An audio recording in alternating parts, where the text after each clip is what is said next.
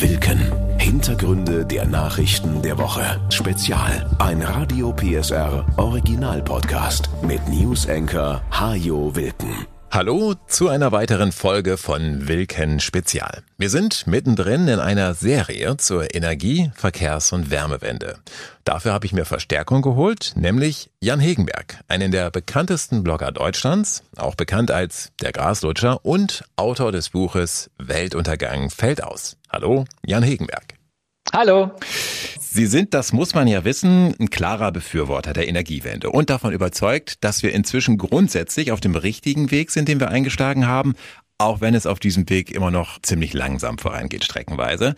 Aber es gibt ja auch Menschen, die sehen das grundsätzlich oder zumindest im Detail dann doch anders. Und ein Detail, das wollen wir in dieser Folge mal ein bisschen genauer besprechen, nämlich die E-Fuels. Von denen haben wir ja in letzter Zeit sehr viel gehört in der Diskussion um Verbrennungsmotoren. Und vielleicht mal nur kurz zwei, drei Sätze. Was sind denn das eigentlich E-Fuels? Eigentlich sind E-Fuels eine wunderbare Erfindung. Sie ermöglichen uns letztendlich die Kraftstoffe, die wir aktuell in Verbrennungsmotoren oder auch generell, die wir benutzen, um irgendwo Wärme oder Kraft zu erzeugen, sei das jetzt eine Flugzeugturbine oder auch einfach irgendwo ein Dieselgenerator, die können wir einfach mittels Strom und Luft selber herstellen. Und um die Tragweite ein bisschen zu beschreiben, das bedeutet natürlich, dass Dystopien wie der Film Mad Max oder sowas eigentlich schon längst überholt sind, denn dass wir uns in Zukunft dann um die wenigen Erdölreserven massakrieren, halte ich für unwahrscheinlich, denn der Mad Max von heute würde wahrscheinlich einfach sich eine Elektrolyseanlage und ein paar Windräder aufstellen und müsste dann nicht mehr das Nachbardorf überfallen oder sich verteidigen. Das heißt, wir haben die Möglichkeit, all das, was wir heute mit Kraftstoffen machen, in Zukunft auch klimaneutral zu machen. Mit dem großen Nachteil, dass es sehr, sehr viel Energie benötigt. Und zwar wobei? Wie werden solche E-Fuels hergestellt? Ganz am Anfang steht immer Wasserstoff. Das macht man mittels Elektrolyse. Man nimmt Strom.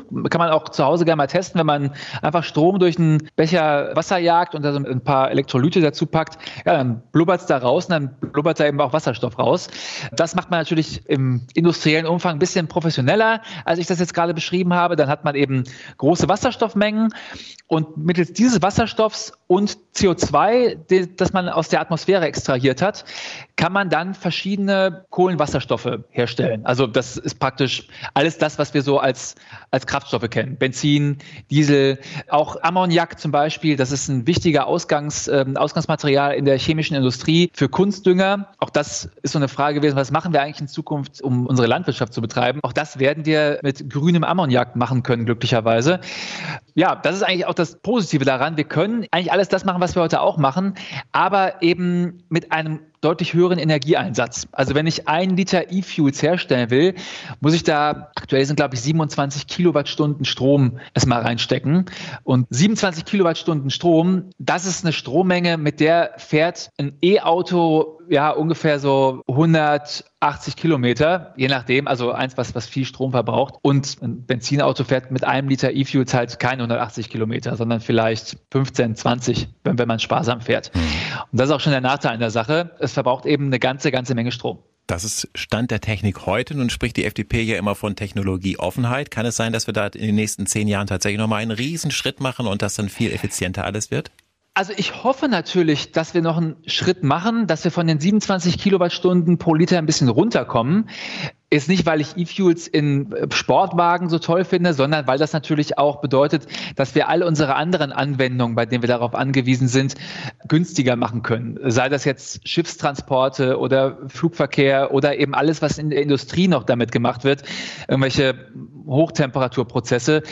Je teurer die sind, desto schlechter natürlich für diese Industrien.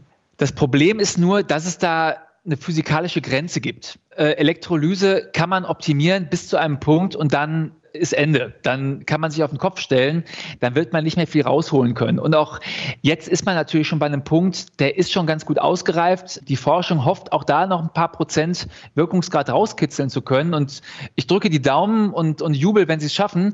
Aber dass jemals in den Bereich kommt von direkt batterieelektrischen Autos, das halte ich für ausgeschlossen dann dürfte das Interesse der Wirtschaft ja auch gar nicht so groß sein, da in diesen Geschäftsbereich zu investieren, oder? Also gibt es tatsächlich ähnliche Anstrengungen wie bei den Autobauern, die eben Elektromobilität angehen? Gibt es das auch bei den E-Fuels? Ja, eigentlich gar nicht. Also das, das verstehe ich an der Diskussion auch gar nicht so richtig.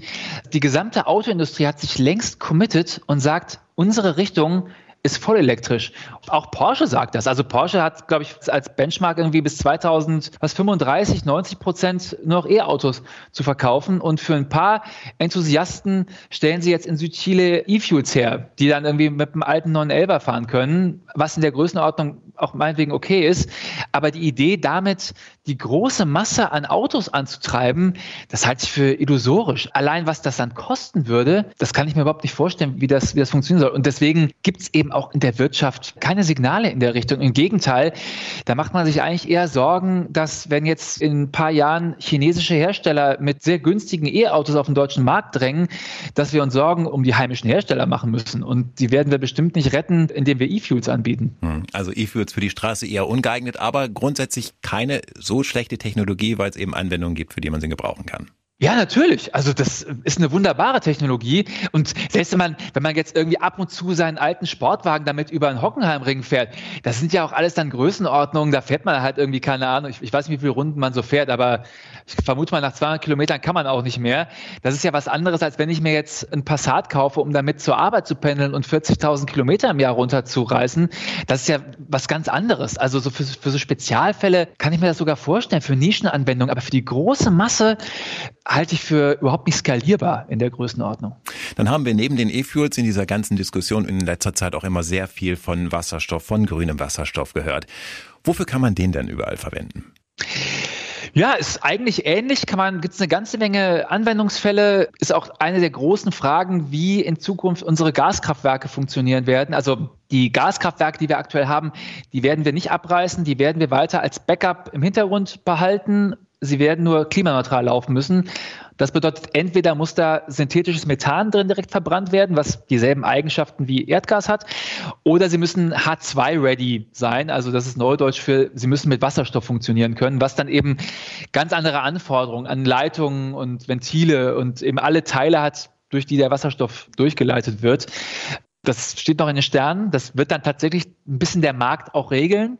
Dann werden wir damit Stahl herstellen. Die ganzen Stahlwerke sagen, okay, in Zukunft werden wir eben nicht mehr mit Kohle Stahl reduzieren, sondern mit Wasserstoff. Also da geht es jetzt auch gar nicht nur zwingend um die Energie, um den Stahl zu erhitzen, sondern aktuell wird Kohle eben genommen, um bei diesem Oxidierungsverfahren, ja, um das zu ermöglichen. Das wird mit Wasserstoff gemacht.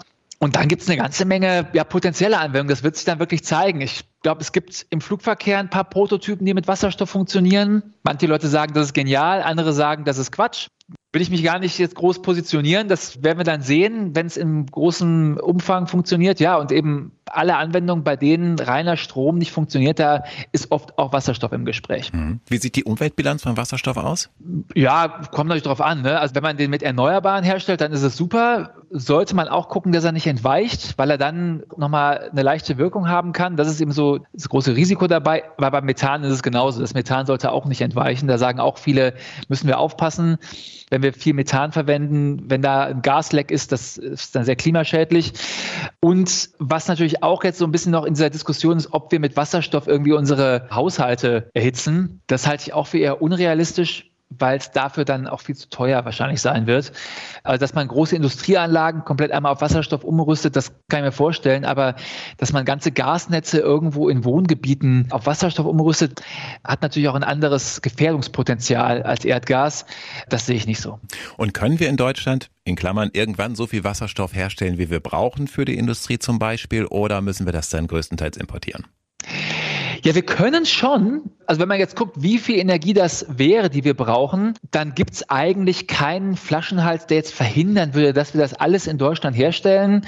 Da ist wirklich die Frage, wollen wir das alles in Deutschland herstellen? Das wird dann wirklich eher eine ökonomische Fragestellung sein die meisten Menschen, die dazu wirklich seriöse Forschungsarbeit schreiben, die gehen davon aus, dass wir einen Teil auch aus dem Ausland holen, was dann oft auch schlechter klingt, als es ist, denn wenn wir uns angucken, wo wir aktuell unsere Energie herholen, da sind wir natürlich wirklich massiv abhängig vom Ausland. Da holen wir ja wirklich einen sehr, sehr großen Teil aus dem Ausland und den würden wir, selbst wenn wir sagen, wir importieren 20 oder 30 Prozent Wasserstoff oder grünen Ammoniak oder was auch immer, das ist immer noch dann deutlich höherer Autarkiegrad, als wir heute haben.